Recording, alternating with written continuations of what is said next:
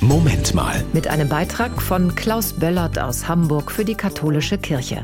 Gutes tun kann jeder, so heißt die Nikolausaktion des katholischen Bonifatiuswerkes. Und die wurde jetzt gestartet. Drei,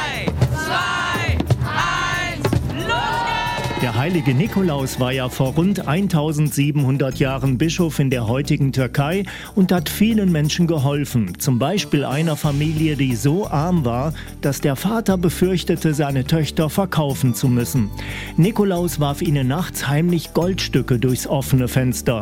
Monsignore Peter Austen vom Bonifatiuswerk sagt, eigentlich kann jeder ein Nikolaus sein. Wir möchten als Bonifatiuswerk heute Orte guter Taten schaffen, Kinder und Jugendliche ermutigen, ihn kennenzulernen, die christlichen Werte zu sehen, aber auch zu sehen, welche Vorbilder haben wir im Glauben. 76 Nikolaus-Tatorte fördert das Bonifatiuswerk in ganz Deutschland.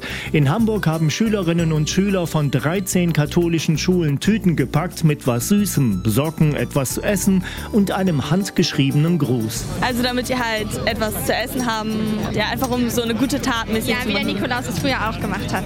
Wir wollen quasi als Vorbild dienen. Wir wollen andere Menschen auch zu guten Taten aufrufen, dass sie auch was Gutes tun. Genau dafür steht eben der heilige Nikolaus. Die Aktion Gutes tun kann jeder endet Mittwoch am Nikolaustag. Das war ein Beitrag von Klaus Böllert aus Hamburg für die katholische Kirche.